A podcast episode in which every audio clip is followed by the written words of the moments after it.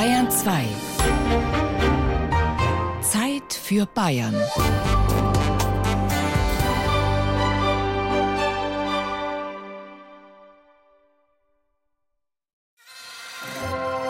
Bayern genießen. Zeit für Bayern auf Bayern 2.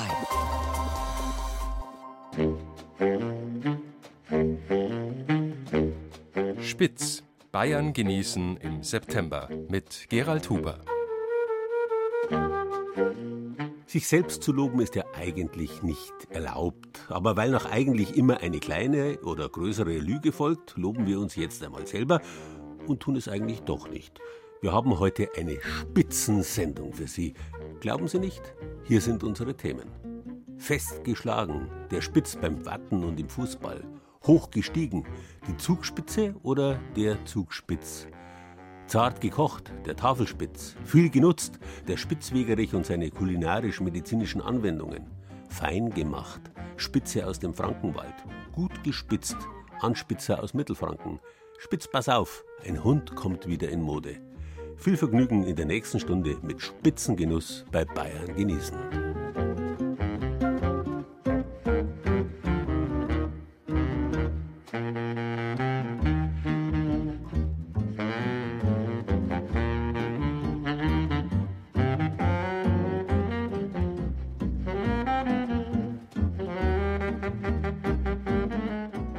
Wie heißt richtig? Der Spitz oder die Spitze? Beides ist richtiges Hochdeutsch. Das Wort ist ein romanisches Lehnwort im Hochdeutschen. Spicus heißt auf Latein der Stachel, die Lanze oder die Getreideähre. Und im Lateinischen ist das Wort männlich, weswegen es auch im Deutschen zunächst immer männlich war. Der Spitz. In allen hochdeutschen Dialekten im Süden Deutschlands spricht man bis heute noch vom Spitz. Erst Luther hat daraus die Spitze gemacht, wie er überhaupt an viele Wörter ein E hingehängt hat, das berühmte Luther-E. So ist aus der Tür eine Türe geworden, aus dem C eine Zehe, aus der Sprach die Sprache, aus der Schand die Schande und vieles mehr. Besonders im Dativ gibt es hunderte Beispiele. Luther und seine Nachfolger sagen und schreiben im Lande statt im Land, dem Manne statt dem Mann, in der Frühe statt in der Früh und so weiter. In Süddeutschland, vor allem in den katholischen Ländern, ist dieses Luther-Ehe immer abgelehnt worden, weswegen alle Spitzen bei uns in Süddeutschland im Singular der Spitz heißen, ganz besonders die folgenden zwei. Fußballtraining beim SSV Jan Regensburg. Die Profis des Zweitligisten bereiten sich auf die neue Saison vor. Heutzutage fragen sich die Experten, spielt eine Mannschaft mit Dreier- oder Viererkette, steht sie hoch oder tief, läuft sie früh oder spät an. Da scheitert mit Pep Guardiola schon mal ein berühmter Trainer angeblich am Overthinking, an zu viel Taktik. Kennen die Spieler in der Zeit des Hochgeschwindigkeitsfußballs überhaupt noch den Bauernspitz? Ja, sagt Jan-Profi Sebastian Nachreiner, ein Niederbayer. Ich komme aus Gottfrieding, Niederbayern, in der Nähe von Dingelfing. Und da sagt man der Bauernspitz natürlich was. Das äh, quasi immer, ja, sag mal, technisch nicht ganz einwandfreie Ausführung von einem Schuss, aber in der Not kann der durchaus einmal das Mittel der Wahl sein für einen Stürmer, wenn man einen Ball noch im Tor unterbringen muss. Auf Sebastian Nachreiner, dessen Vater schon bei den Münchner Löwen gespielt hat, ist seit Jahren Verlass in der Abwehr des SSV Jahn. Und er bestätigt, auch ein Verteidiger kann ihn schon mal brauchen, den Bauernspitz, der von vielen als probates Mittel technisch nicht so beschlagener Kicker verachtet wird. Kann durchaus auch sein, wenn man einen Ball eben noch wegspitzeln muss, dann kommt auch der Bauernspitz zum Einsatz. Trainiert wird er natürlich nicht, der Bauernspitz, sagt Jugendtrainer Martin Reißer, der wegen der Ähnlichkeit seines Nachnamens mit dem Sänger Rio Reiser den Spitznamen Rio hat. Aber zur Not kann man schon einfach mal mit dem Spitzel draufhauen oder der Picke, wie man sagt. Das ist wirklich eine Notsituation, wenn es nicht mehr anders geht, dass ich nicht mehr anders hinkomme. Wenn ich mal einen schlechten ersten Kontakt habe und der springt mir weg, dann werde ich nicht mehr anders hinkommen als mit dem Bauernspitz oder mit dem Spitzel, aber ansonsten nur Innenseite. Erste Wahl ist er jedenfalls nicht, der Spitz. Keinen so guten Ruf hat der Spitz auch beim Watten, dem bayerischen Glücksspiel schlechthin. Der verstorbene Oberpfälzer Schriftsteller Eugen Oker hat dem Watten mit einem Text für den Merian literarische Würden verliehen. Warum aber hat nie ein Tourist Waldler beim Watten gesichtet? Weil er dorthin nicht kommt, wo gewartet wird. In Borzen, auf Baustellen, im Frühzug, in Schülerinternaten. Beim Watten ist der Eichel Siemer der Spitz, der niedrigste der drei kritischen, nach dem Max und dem Bälle. Der Max ist der Max, der Bälle ist der Bälle, aber der Eichel Siemer hat mehrere Namen. Für Eugen Oker ist er der Pseuchte. Max ist ein beliebter bayerischer Name, ein echter Königsname. Drum ist der Max der Herzkönig, der würdevolle rot gewanderte Hermelinträger mit dem Vollbart, der höchste Trumpf der Hohen, der Kritischen. Warum der Belly Belly heißt, weiß niemand. Im Bayerischen sagt man auch zum Kopf Belly. Vielleicht besteht da ein Zusammenhang. Der Belly ist der zweithöchste Kritischer der Schellen Siebener. Im alten bayerischen Blatt, das noch nicht doppelköpfig war, sah man beim Belly unten eine Frau abgebildet, die ihren besoffenen Mann, der den Maßkrug nicht auslässt, im Schubkarren heimfährt. Der dritte, der kleinste Kritischer ist der Eichel Siebener. Sein Sinnbildchen war der Vogelfänger. Genannt wird er der Pseucht, auch solcher. Solchen, Seichen, Brunzen, Schiffen, Pinkeln, Eichel, Vogelfänger, pingelig ist man nicht beim Warten. Dem Pseuchten sagt man nach, er seuchert man gern in Hand, gäbe also gelegentlich ein falsches Gefühl der Überlegenheit. Mit dem Finale des Spiels hat der Spitz oder der Pseuchte meist nichts zu tun. Da entscheidet schon der Max alles. Wacken ist nach alledem weniger ein Kartenspiel es ist vielmehr eine deftige, hinterfotzige Pantomime, eine Komödie im Sitzen mit tragischen Akzenten.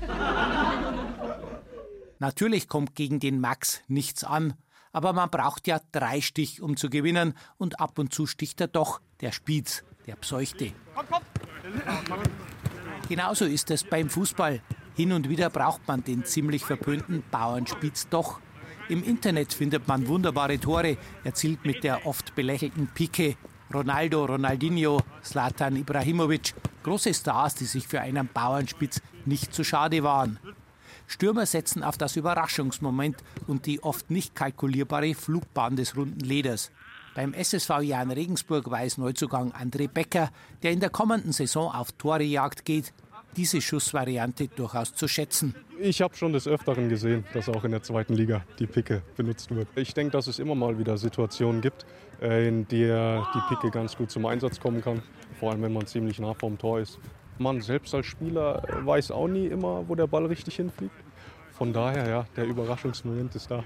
Und auch Jugendtrainer Martin Reißer, genannt Rio, der selbst einst für den Landesligisten Freier TuS Regensburg die Stiefel geschnürt hat, weiß den Bauernspitz zu schätzen. Der kann auch mal richtig zu einer Waffe werden, über einen Torschuss oder so, aus dem Getümmel raus. Auch wenn Eugen Oker im Eifer des Gefechts beim Belly die Schultern gezuckt hat, selbstverständlich wissen wir, warum der Schellensimner Belly heißt. Die Schelle, eine Art Glocke, hängt zusammen mit der Schale und dem Schall. Warum liegt auf der Hand? Eine Schelle ist eine runde Schale, in der eine Kugel oder ein Klöppel Schall erzeugt. Romanisch und Althochdeutsch heißt Pella Haut, Schale, Glocke. Daher kommt die norddeutsche Pellkartoffel genauso wie die englische Bell oder das Gebell des Hundes. Auch der menschliche Schädel ist im Prinzip so eine Pella, ein Belly eben. Und wenn er eine Schein kriegt, dann klingt er auch.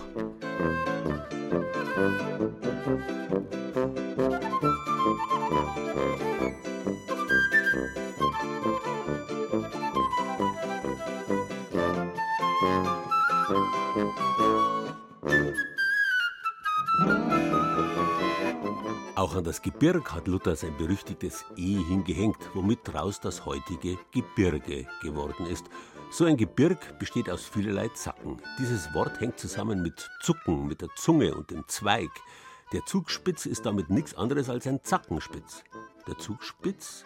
Selbstverständlich. Im 18. Jahrhundert war der Zugspitz noch ein männlicher Spitz. Eine Karte, die 2006 im Archiv des Münchner Alpinen Museums entdeckt wurde, verzeichnet einen Weg zum Gipfel mit den Worten übers Blatt auf den Zugspitz. Womit nicht nur bewiesen war, dass unser höchster Berg früher männlich war, sondern auch, dass die Erstbesteigung der Zugspitze, die sich heuer zum 200. Mal jährt, nur eine offizielle Erstbesteigung war. Spitz auf Knopf stand es im September 2006, als im Zuge einer Neuinventarisierung im Archiv des Alpinen Museums in München eine vermeintlich altbekannte Karte in die Hand und mal genauer unter die Lupe genommen wurde. Ein Überraschungsmoment auch für Museumsleiterin Friederike Kaiser. Die Karte war unter Rheintal verzeichnet, also Rheintal wie der Fluss Rhein. Das handelt sich nicht um das Tal des Flusses Rhein, sondern das ist eine Karte vom Rheintal, also vom Rheintal an der Zugspitze.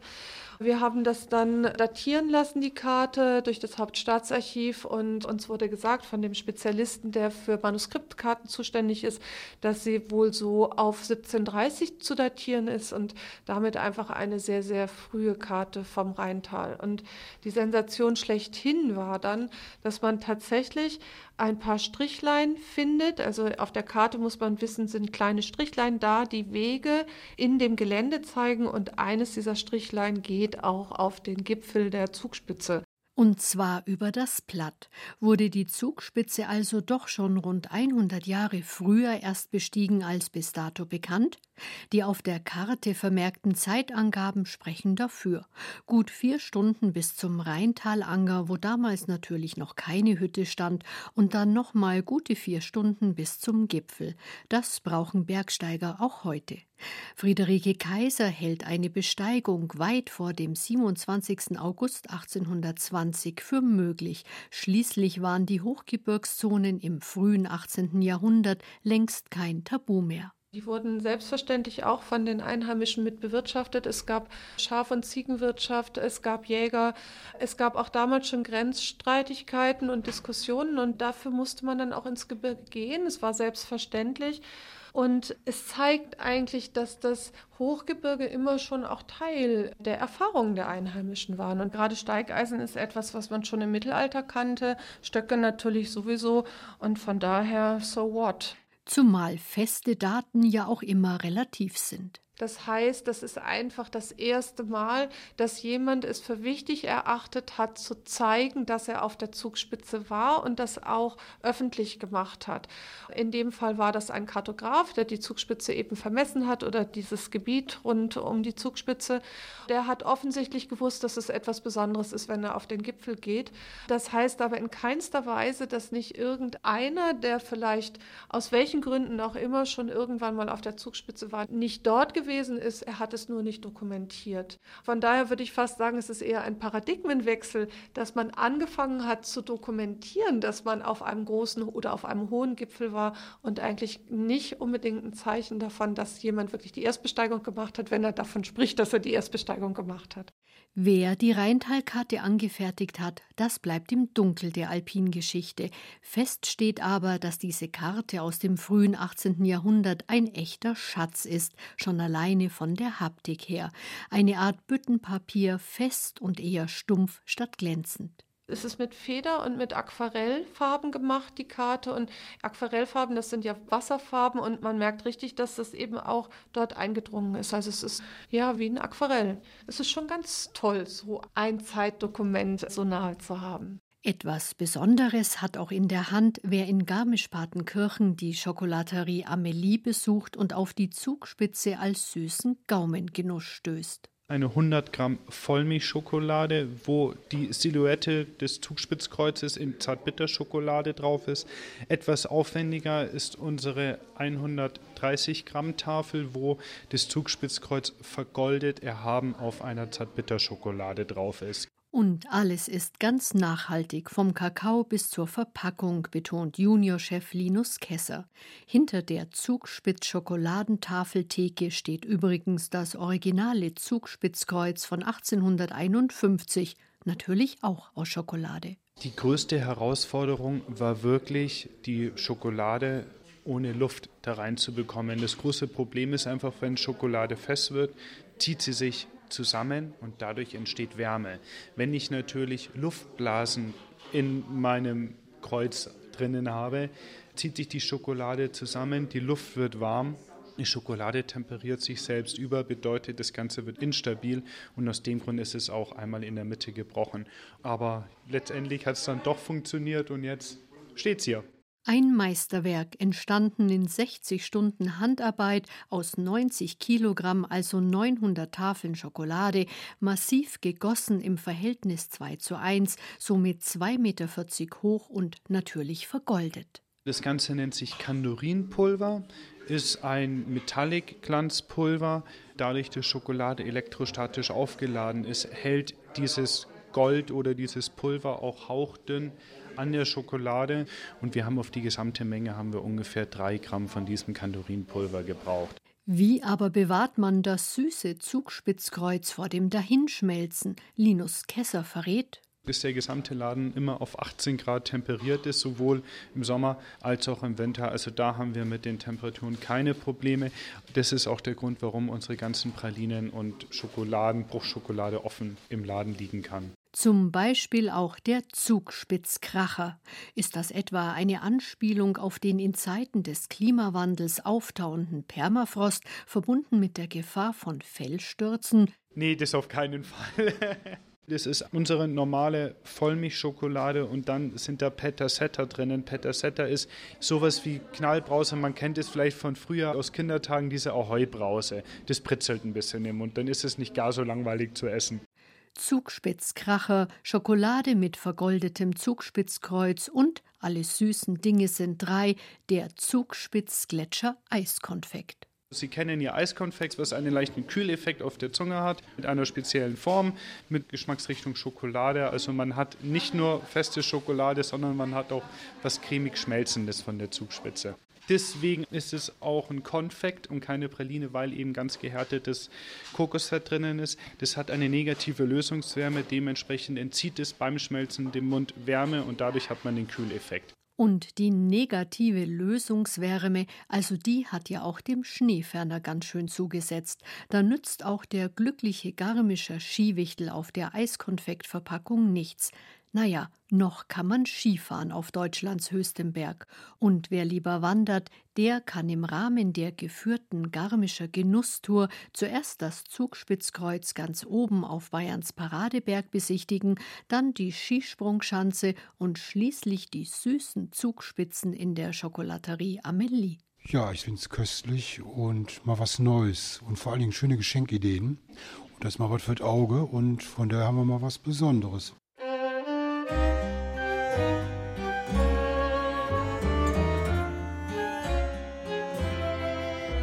Übrigens, der Gletscher auf dem Zugspitz und manch andere im Alpenraum heißt Ferner. Auch dieses Wort stammt aus dem Lateinischen und ist ein Erbwort aus unserer früher romanischen Sprache.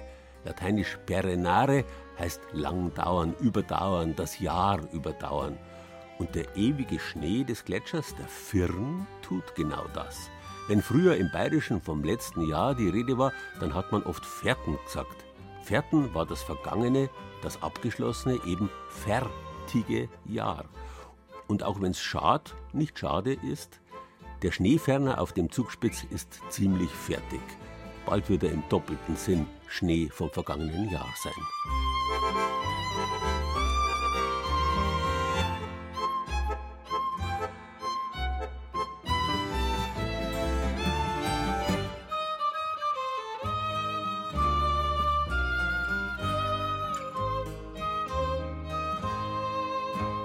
Dass der Zugspitze ein richtiger Spitz ist, sieht man im Übrigen auch an seinen Zusammensetzungen. Es heißt eben nicht Zugspitzenkreuz oder Zugspitzenbahn. Auch in allen anderen Zusammensetzungen hat die Spitze einen schlechten Stand. Der österreichische Kaiser Franz Josef hätte wohl nicht gewusst, was eine Tafelspitze sein soll. Er hat nur den Tafelspitz gekannt. Der war nämlich seine Leibspeis, nicht Speise. Rindfleisch, das stundenlang in Brühe gekocht wird und dann mit einer Cremesauce serviert. Aber nicht bloß in Österreich, auch bei uns in Bayern steht Tafelspitze auf den Speiskarten, nicht Speisekarten der Wirtshäuser und Restaurants. In Franken ist er das klassische Hochzeitsessen. Selbstverständlich gibt es da viele Leib- und Magenrezepte, zum Beispiel auf der Vogelsburg in Volkach im Landkreis Kitzingen. Da wird er ganz anders zubereitet als im restlichen Franken und auch anders als normalerweise, nicht normalerweise, in Unterfranken. Küchenchef Daniel Kramer steht in der Küche der Vogelsburg bei Volkach hoch oben in den Weinbergen mit Blick auf die Mainschleife. Das Rindfleisch für seinen Tafelspitz gart seit etwa 40 Stunden. Traditionell wird eben der Tafelspitz in der Brühe gekocht mit viel Gewürzen, viel Gemüse zum Beispiel und wird dann direkt in der Flüssigkeit gegart. Wir garen das im äh, sous verfahren das heißt, das Fleisch wird vakuumiert und dann bei einer geringeren Temperatur eben über mehrere Stunden, teilweise sogar Tage, je nach Größe von dem Fleischstück, im Kombidämpfer auf Dampf gegart. Hat von Vorteil, dass das Fleisch saftiger bleibt, zarter bleibt bzw. zarter wird und der Gast einen Mehrwert hat im Vergleich zur traditionellen Herstellungsweise. Das ist der erste Unterschied beim Vogelsburg Hochzeitsessen. Der zweite, Statt den traditionellen Preiselbeeren gibt es Radieschen und Äpfel dazu. Radieschen bringt auch wieder eine leichte Schärfe, eine schöne Würzigkeit, eine leichte Süße durch den Apfel. Und das Ganze ist eine wunderschöne Kombi und einfach mal anders. Kleingeschnitten brät Kramer sie kurz in einer Pfanne an. Im Topf daneben kochen schon die selbstgemachten Bandnudeln. Die gehören in Unterfranken traditionell zum Tafelspitz dazu. Keine Klöße oder Kartoffeln. Und dann geht's auch schon ans Anrichten. Gut, also unser warmes Fleisch auf den Teller. Dann geben wir unsere sensationell gute Meerrettichsoße drüber. Und als nächstes? Als nächstes haben wir unsere Nudeln, die wir eben kurz im Schnittlauchöl geschwenkt haben. Besteht wirklich auch nur aus, aus Schnittlauch, klein geschnitten, aus einem kleinen Teil frischen Blattspinat und Olivenöl. Geben wir auf den Teller. Unser Radieschen-Apfelgemüse. Ja, zum Schluss ein bisschen frischen Schnittlauch als Garnitur noch drüber. Braunes Rindfleisch, weiße Cremesoße, grüne Bandnudeln und rote Äpfel und Radieschen. Das Hochzeitsessen ist farbenfroh und sieht eben ein bisschen anders aus als normalerweise. Was aber bei allen Rezepten gleich ist, das magere Rindfleisch und der Meerrettich. Schärfe ist natürlich immer so eine Empfindungssache. Das empfindet jeder ein bisschen anders. Der eine mag es so scharf, dass einem die Schweißperlen auf der Stirn stehen. Ein anderer ist eher ein bisschen vorsichtiger. Bei uns ist es so, dass es recht bekannt ist weil wir das Ganze auch nicht mit einem Glas Meerrettich oder Dosen Meerrettich oder Meerrettich aus dem Eimer verarbeiten, sondern wir verarbeiten wirklich einen frischen Meerrettich, der noch klassisch geschält wird und dann durch den Wolf gelassen wird und aus dem frischen Meerrettich dann eben die Soße gezogen wird. Aber wie scharf ist es denn wirklich? Restaurantbesucher Roman Jörg darf als erstes probieren. Mm, lecker. Eine gewisse Schärfe muss da sein beim Tafelspitz, sonst schmeckt das nichts. Wie scharf ist denn jetzt die Soße für dich, Basti, oder könnte sie noch schärfer sein? Nee, schärfer nicht, weil, sagen wir mal, wenn, wenn sie zu scharf ist und man fängt das Niesen an, dann hat man keinen Genuss vom Essen. Und das muss aber ein bisschen trotzdem im Gaumen, ein bisschen bitzeln, damit das Feeling von der Tafelspitz da ist. Mm, lecker. Und da haben wir ein wenig einen Apfel, Radieschen. Oh, da kommt's. Da kommt sie die Schärfe gerade. Die Nase wird frei. Jawohl. Der Tafelspitz war lange Zeit das traditionelle fränkische Hochzeitsessen. Inzwischen ist es eher ein Gericht fürs Familienessen am Sonntagmittag. Und auch unter der Woche bestellen die Gäste regelmäßig Tafelspitz. Pro Woche braucht Küchenchef Daniel Kramer etwa 15 bis 20 Kilo Rindfleisch. Das stammt übrigens aus der Rinderhüfte und da hat der Tafelspitz auch seinen Namen her. Das hat auch mit der Form zu tun, weil es, es hat ein relativ dickes Ende auf der einen Seite und läuft dann zur anderen Seite flach und spitz zu. Wir versuchen äh, meistmöglich ähm, das Fleisch regional zu beziehen. Funktioniert natürlich nicht immer, weil gerade durch den großen Verbrauch, den wir hier gerade im Sommer haben, die Bauern, mit denen ich oder die Züchter, mit denen ich hier teilweise zusammenarbeite, die Menge natürlich gar nicht rankriegen. Nichtsdestotrotz schaue ich, dass das Produkt, egal ob es Fleisch oder Gemüse ist, natürlich immer den kürzesten Weg vom Produzenten in die Küche hat. Dann schmeckt es natürlich gleich doppelt gut. Hier in der fränkischen Weingegend am besten noch mit einem Schoppen Silvaner. Und ich bin mir sicher, das hätte auch Kaiser Franz und Kaiserin Sissi geschmeckt. Bayern genießen. Rezepte, Tipps und Beiträge als Podcast und zum Herunterladen unter bayern2.de. Und natürlich auch in der Bayern 2 App.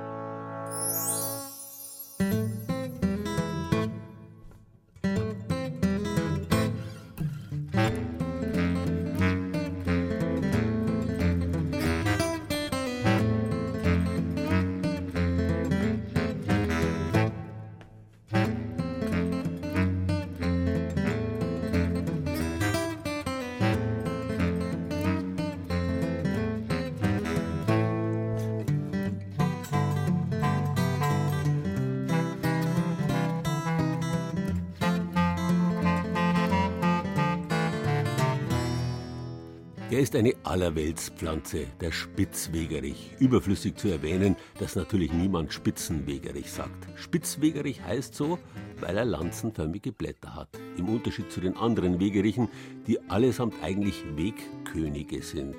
Lateinisch Rex, keltisch Rix, althochdeutsch Rich heißt König. Das Reich hängt damit zusammen. Und das Reich der Wegeriche ist vor allem der Weg. Sie vermehren sich nämlich über ihre klebrigen Samen, die an den Füßen von Menschen und Tieren haften. Ein Unkraut, möchte man meinen, aber was für eins. 2014 war der Spitzwegerich die Arzneipflanze des Jahres. Denn das unscheinbare Gewächs mit den spitzen Blättern und den winzig kleinen Blüten rund um den braunen Samenstand herum hat viele gute Eigenschaften. Er gilt als entzündungshemmend, reizlindernd, antibakteriell und hustenstillend. Man muss nicht lang suchen. Erika Stelzel entdeckt sie sofort in der Wiese vor ihrem Haus in Obergschwand bei Rattenberg im Bayerischen Wald. Das ist der Spitzwegerich. Da spitzelt er schon außer und kennen da man, also erkennen da man, weil er hinten fünf Blattachsen hat. Also im Gegensatz zu einem Gras, das hat eine Achse. Und da erkennen wir auch die kleinen Kindergartenkinder schon. Genauso viel, weil sie Finger an der Hand haben. So viel hat der. Eins, zwei, drei, vier, fünf. Und das merken sie ganz schnell immer. Auch bei seinem Verwandten, dem Breitwegerich, ziehen sich solche dicken Adern am Blatt entlang. Er hat die gleichen Wirkungen, aber Erika Stelzel mag die spitzige Variante lieber. Der Leiber ist mir der Spitzwegerich, weil der Breitwegerich, weil der wächst, ist eigentlich fast immer dreckig. Und weil der Spitzwegerich ist, der wächst auf der Wies und da ist sauber. Schon bald wird die Kräuterpädagogin Spitzwegerich sammeln, denn die Tinktur, die sie aus seinen Blättern macht, braucht sie literweise jedes Jahr. Für sich, ihre drei erwachsenen Kinder und die Enkel, vor allem bei Insektenstichen. Also das ist eines von den wichtigsten Sachen für uns, weil wir arbeiten auch heraus. Wir haben eine Landwirtschaft, man schmeckt ein bisschen nach Stall manchmal und da mingt die Mücken besonders gern. Und darum haben wir den immer in Gebrauch. Ganze Flaschen voll mache ich alle Jahre. So eine Freundin von mir hat sich so eine Flasche am Jakobsweg mitgenommen mit der Tinktur. Weil erstens ist es entzündungshemmend und man setzt da das mit einem Wodka oder mit einem Korn. Und wenn man das drauf tut, dann entzündet das sich auch nicht. Der Stich von den Insekten. Wenn es schnell gehen muss, kann man auch den frischen Spitzwegerich hernehmen früher ein oft benötigtes Hausmittel. Und wenn sie die Kinder ein Schienbein aufgeschlagen haben, dann haben die Frauen einen Spitzwegerich genommen und ein Nudelholz und haben den Spitzwegerich gewalkt, dass der Saft austritt und haben das die Kinder um da, also einen Umschlag gemacht. Und das hat geholfen. Oder wenn man sich an einer Brennnessel brennt, quetschen, drauf da. Ich habe mich Kinder da gehabt, die sind dann absichtlich an, den, an die Brennnessel gegangen, dass das wieder drauf da haben und Kinder. Austragsbäuerin Erika Stelzel war die erste Kräuterpädagogin in Niederbayern. Sie kennt nicht nur die Wirkung des Spitzwegerichs, sondern erzählt auch gern Kulturgeschichtliches. Beispielsweise darüber, dass der Wegerich früher nur in Europa heimisch war und sich von hier aus in der ganzen Welt verbreitet hat. Weil Spanier, die Europäer auf Amerika gekommen sind, überall, wo es gegangen sind, ist der Wegerich aufgegangen. Weil die Samen vom Wegerich sind schleimhaltig und wenn ein bisschen Feuchtigkeit haben, dann kleben die an die Tierpfoten oder an die Schussholen fest und dann werden die so weiter verbreitet. Und überall, wo die Europäer gegangen sind, ist der Wegerich gekommen, darum waren das die Fußstapfen des weißen Mannes bei den Indianern. Ausnahmsweise mal ein segensreiches Mitbringsel der Europäer für andere Kontinente. Denn segensreich ist Plantago lanceolata, so der botanische Name, wirklich. Entzündungshemmend, wie gehört, aber auch schleimlösend und deshalb ein Hustenmittel. Wie verarbeitet ihn Erika Stelzel? Zuerst die Tinktur für die Insektenstiche. Man kann raus so rollen, das machen sie in Österreich, dass man rollt, weil er so eine kleine Rolle, dann mit einem Messerrücken flach klopft, dass das Gewebe ein bisschen zerstört wird. Und dann tue ich den locker in ein Glas ein und ein Korn oder ein Wodka, was es im Angebot gibt, man jetzt ehrlich sagen, drüber gießen. Und dann lasse ich das so, mei, ich habe noch schon nach zwei Wochen hergenommen, aber normal in vier Wochen stehen. Besonders appetitlich schaut die braune Flüssigkeit im Schraubglas nicht aus und sie riecht scharf nach Alkohol. Aber bekanntlich muss man Übel ja mit Übel vertreiben. Der Hustensirup mit Spitzwegerich schmeckt da schon besser. Entweder man nimmt die Blätter und kocht sie in Wasser aus, dann lässt man es etwas ziehen und dann seit man es ab. Und dann kocht man es mit Zucker ein, bis eine sirupartige Konsistenz hat. Das ist das erste Rezept. Das zweite Rezept ist, dass man 100 Gramm Spitzwegerich nimmt und 50 Milliliter Wasser. Da schneidet man auch den Spitzwegerich ja, klar und kocht das einmal auf. Dann püriert man es und lässt es abkeilen auf 30 Grad ungefähr. Und dann rührt man 150 Gramm Honig dazu. Und warum hilft der Spitzwegerich bei so vielen Leiden? Weil er Schleimstoffe, Gerb- und Bitterstoffe enthält, Vitamin K, Kieselsäure, Vitamin C und noch viel mehr. Erika Stelzel schätzt ihn aber auch in der Küche. Wenn man einen Spitzwegerich eine Suppe kocht oder die Samenstände isst, das schmeckt nach Champignon. Für die Suppe braucht man ziemlich viel Spitzwegerich, aber das schmeckt wirklich dann nach Schwammerl. Einen Versuch ist es wert. Und gesund ist die Suppe mit dem Spitzwegerich noch dazu.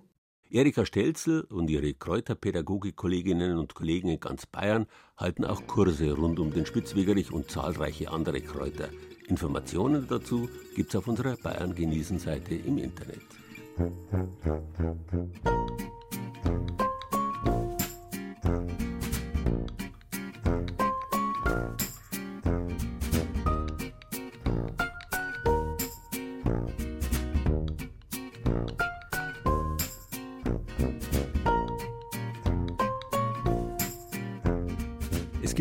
Eine Spitze, wo das E am End, nicht Ende, wirklich unentbehrlich ist.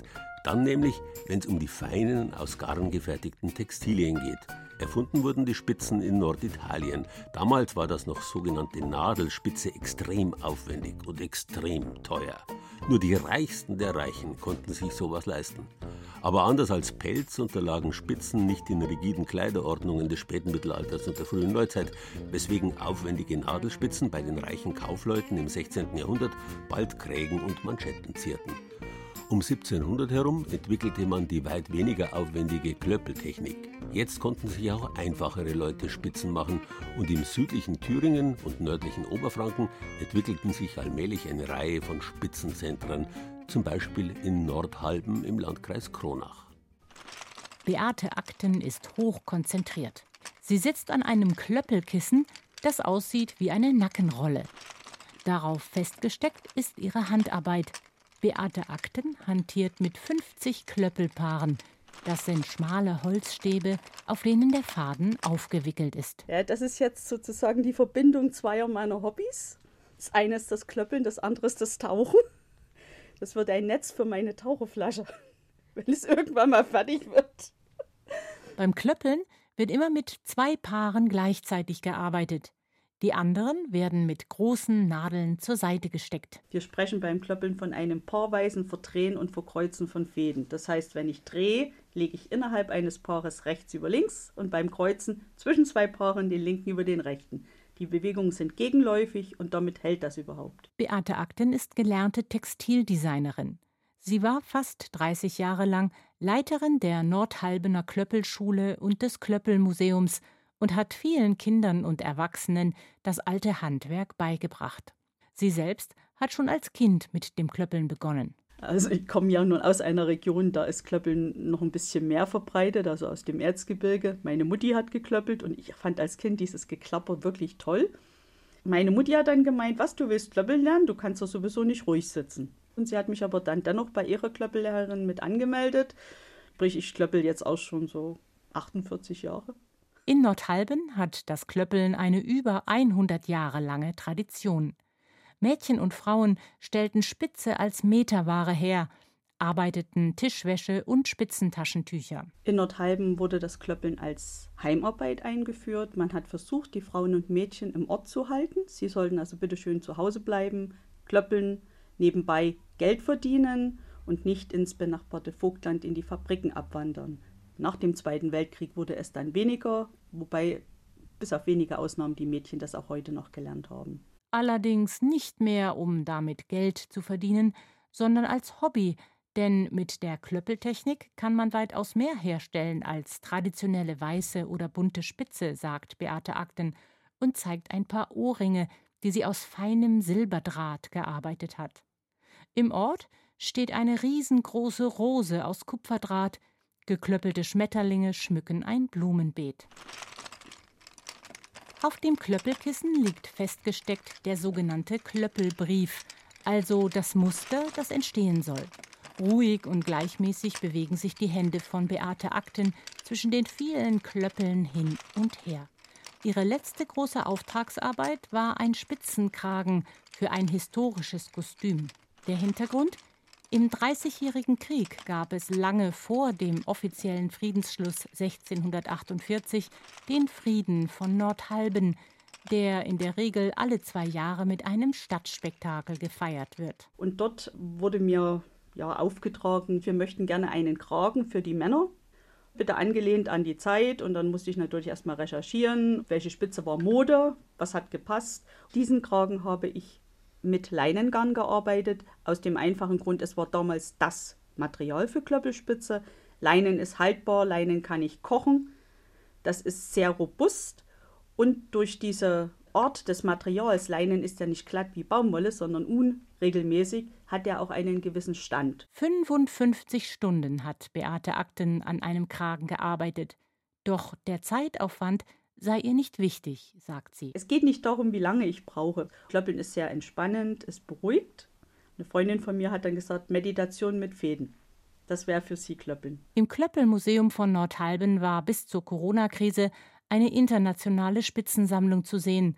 Doch das Museum ist seit Monaten geschlossen. Beate Akten wird es nicht wieder ausschließen. Sie hat mittlerweile eine Ausbildung zur Altenpflegerin begonnen ob und wie das Museum weitergeführt wird, ist unklar, teilte der Nordhalbener Bürgermeister mit. Es scheint, als ob die lange Tradition der Klöppelkunst in Nordhalben zu Ende geht. Bayern genießen.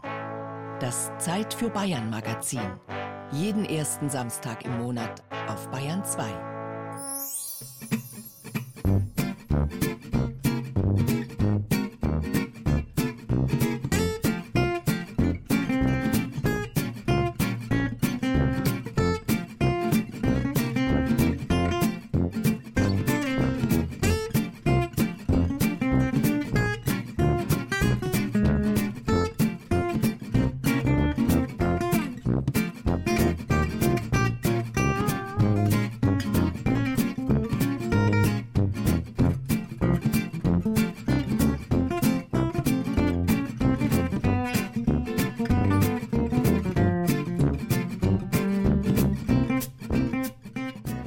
Gedanken weisheitsvoll. Wenn ich sie jemals hab, sie brechen immer mir beim Bleistiftspitzen ab. Hat Karl Spitzweg gesagt, dessen künstlerischer Werdegang zwar ein Spitzenweg war, der aber trotzdem nicht Spitzenweg heißt. Aber Scherz beiseite. Es ist kein Wunder, dass Spitzwegs Bleistifte beim Spitzen oft abgebrochen sind. Seit der Erfindung des Bleistifts in der Mitte des 16. Jahrhunderts und obwohl sich die Gegend um Nürnberg bereits zu Anfang des 18. Jahrhunderts zu einem großen Bleistiftzentrum entwickelt hat, hat man die Dinger immer mit dem Messer spitzen müssen. Erst im 19. Jahrhundert gab es verschiedene Anläufe zur Entwicklung eines Bleistiftspitzers und erst 1908 wurde in Erlangen der Spitzer, wie wir ihn heute kennen, entwickelt. Da war Karl Spitzweg schon 23 Jahre tot. Nicht nur bildende Künstler, auch viele Schriftsteller waren bekennende Bleistiftfans. Heinrich Böll, Günter Grass, Ernest Hemingway, Robert Walser. Sie alle sahen in ihm einen treuen Begleiter ihres Schaffens.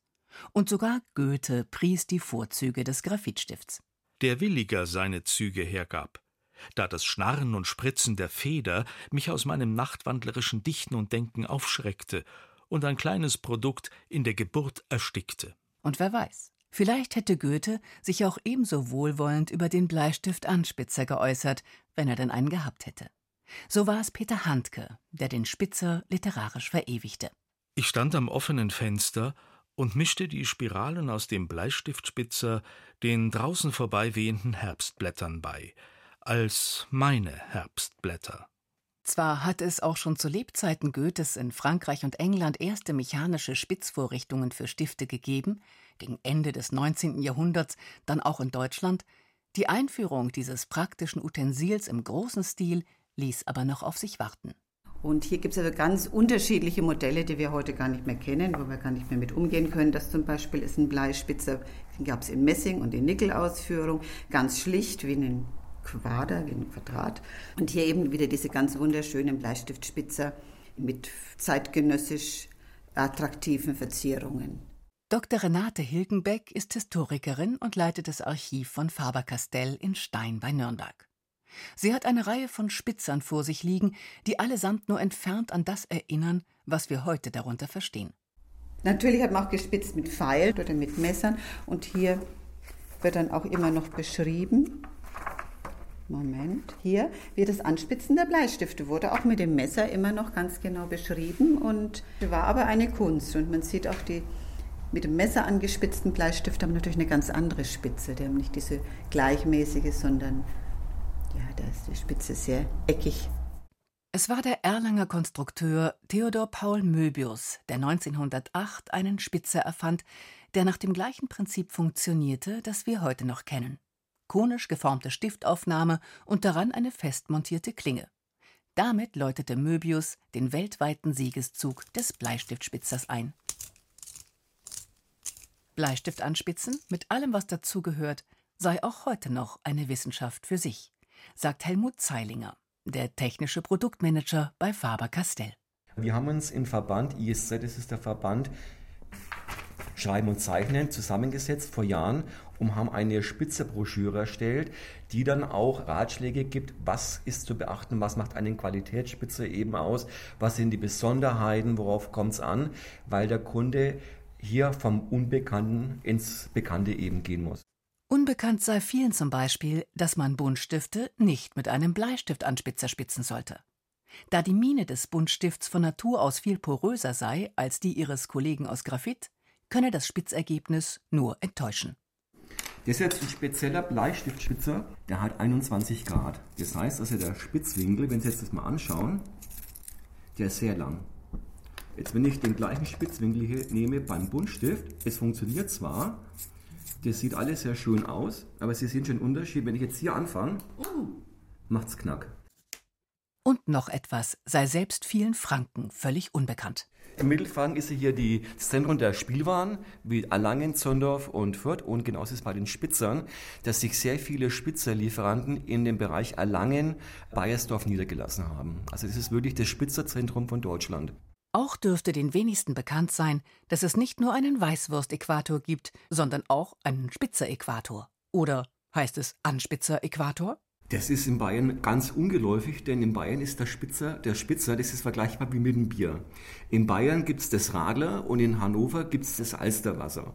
Und genauso ist es beim Spitzer, dass der Spitzer ab Hannover beginnt zu heißen Anspitzer. Aber egal ob Spitzer oder Anspitzer, jeder braucht ihn und viele Verse wären ohne ihn wohl nie zu Ende geschrieben worden. Wie diese Ode an den Bleistift von Reinhard May.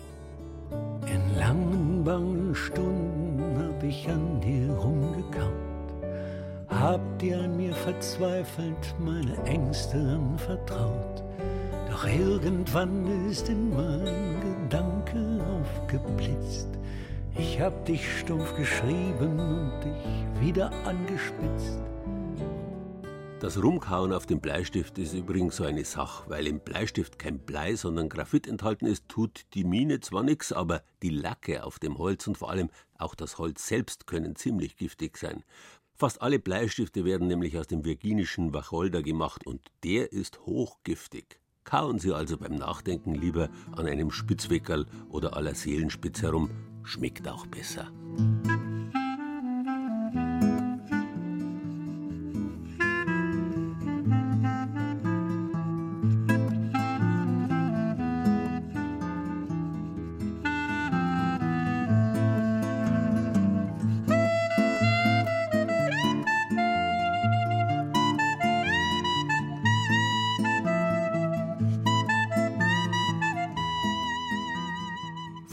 War er sehr beliebt als Haus- und Hofhund, der Spitz.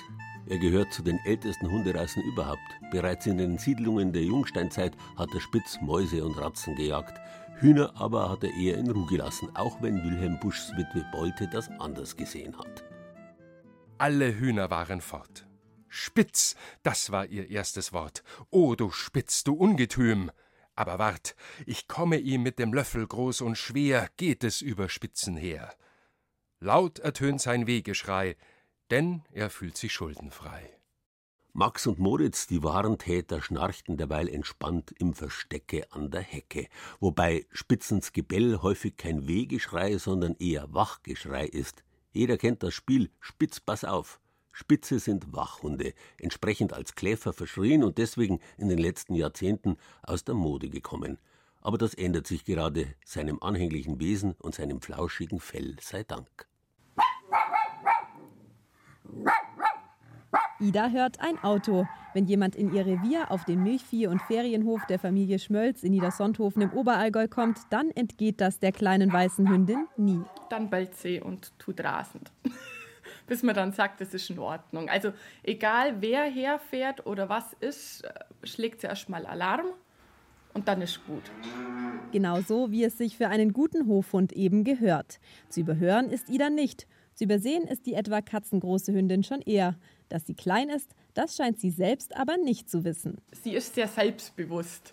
Also die hat eigentlich vor nichts Respekt, muss man sagen. Egal was da auch, wenn auch ein anderer Hund kommt, ähm, teilweise sind ja auch mal Rottweiler oder irgendwelche Kampfhunde unterwegs, die kennt da gar nichts. Also die ist sehr, sehr selbstbewusst, muss man wirklich sagen.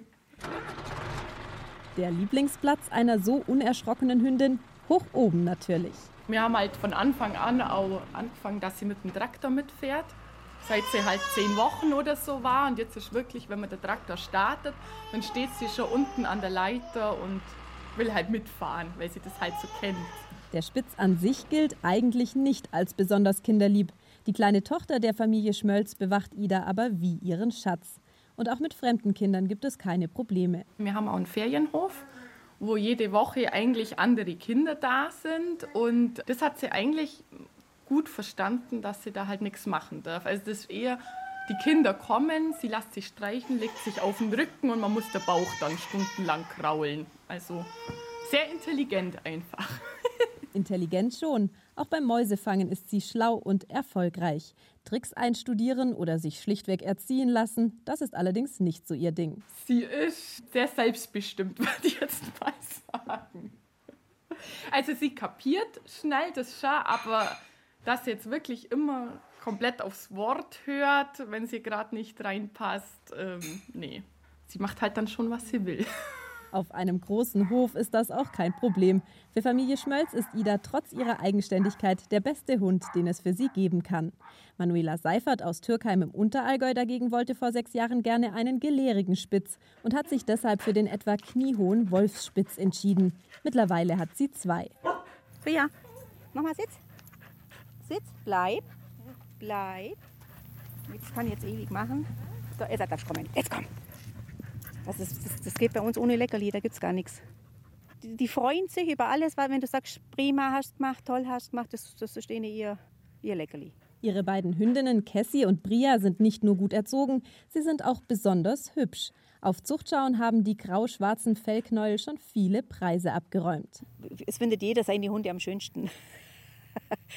Aber also es sind jetzt schon relativ schön, sage ich jetzt mal. Also hauptsächlich ist das Gesicht die Maschke. Die haben den Lidstrich und die schwarze Schnauze und um die Augen, dass man die Augen schön sieht.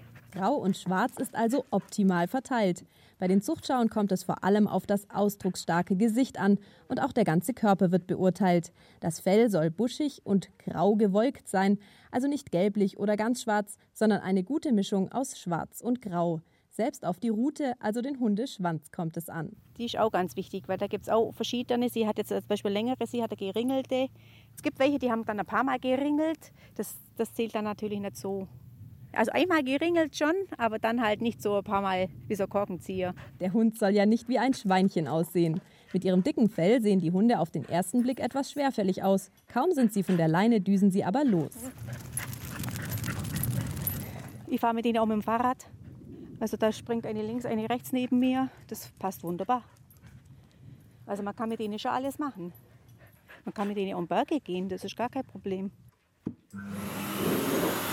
Wenn das dicke Fell dabei nass wird, dann geht's nicht sofort in die Wohnung, sondern erst eine Runde unter den Hundeföhn. Und dann sind die auch schnell trocken. Wenn es regnet, sind die zwei, drei Minuten trocken und ich pushe das restliche Fell raus. Also ich brauche sie fast nie kämmen. Im Herbst lässt sie eine ihrer Hündinnen decken. Sie fährt dazu extra zu einem Zuchtrüden nach Holland. Weil die Spitze versprechen, sehr schön zu werden, stehen die Interessenten schon Schlange. Anfragen hätten wir zwölf. Aber das also ist unmöglich. So viele Welpen wird es bei dem Wurf wohl nicht geben. Die Nachfrage ist größer als das Angebot. Der Spitz scheint wieder in Mode zu kommen.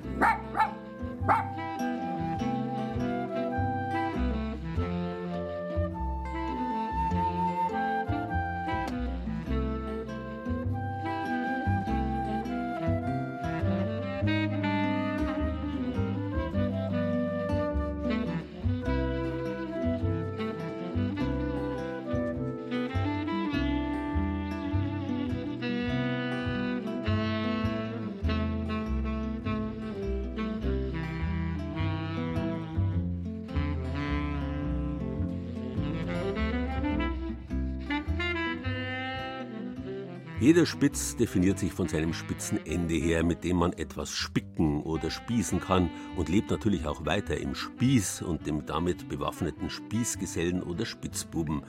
Dieses spitze Ende heißt bei entsprechenden Waffen, vor allem Schwertern, Ort. Von lateinisch ortus, erhaben, spitz. Wir kennen heute noch den Ortgang, der hinaufführt zum Spitz eines Hausgiebels. Vor Ort bedeutet in der Bergmannssprache das Ende eines Stollens, wo weitergegraben werden muss. Erst später hat Ort in seiner Bedeutung als Spitz, Ende, Ziel auch die Bedeutung von Gegend oder Stelle erhalten. In Passau heißt der Zusammenfluss von Inn und Donau seit Römerzeiten Ort, auch wenn das die Passauer nicht mehr so ganz verstehen und dazu heute tautologisch Ortspitze sagen. Ganz ohne solche Zutaten kommt der Ortler aus. Der Name dieses mit knapp 4000 Metern höchsten Bergs der Ostalpen bedeutet einfach der Erhabene oder der Spitze, ganz wie man es jeweils sehen will. Ich hoffe, die Spitzfindigkeiten der heutigen Sendung haben Ihnen gefallen und Sie sind schon wieder ganz spitz auf die Oktoberausgabe von Bayern genießen. Bis dahin aber wünsche ich Ihnen noch einen schönen September.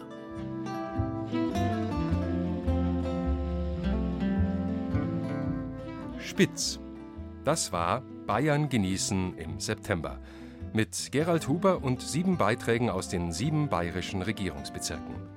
Der Spitz beim Watten und im Fußball war das Thema von Thomas Muckenthaler aus unserem Studio Ostbayern. An die Erstbesteigung der oberbayerischen Zugspitze bzw. des Zugspitz hat Andrea Zinnecker erinnert. Christiane Scherm aus dem Studio Mainfranken hat zugeschaut, wie der Volkacher Tafelspitz zubereitet wird. Birgit Fürst hat sich im Bayerischen Wald auf die Suche nach dem Spitzwegerich und seinen kulinarisch-medizinischen Anwendungen gemacht. Beim Spitzenklöppeln im Frankenwald war Susanne Rosbach aus unserem Studio Franken dabei. Petra Nacke, ebenfalls aus unserem Studio Franken, war bei den Bleistiftspitzern in Stein bei Nürnberg. Und Viktoria Wagensommer porträtierte den Spitz, eine Hunderasse, die wieder in Mode kommt. Die Rezepte und Wissenswertes und die ganze Sendung gibt's wie immer zum Nachhören und Herunterladen auf bayern2.de. Ton und Technik Monika Lentwey, Redaktion Gerald Huber.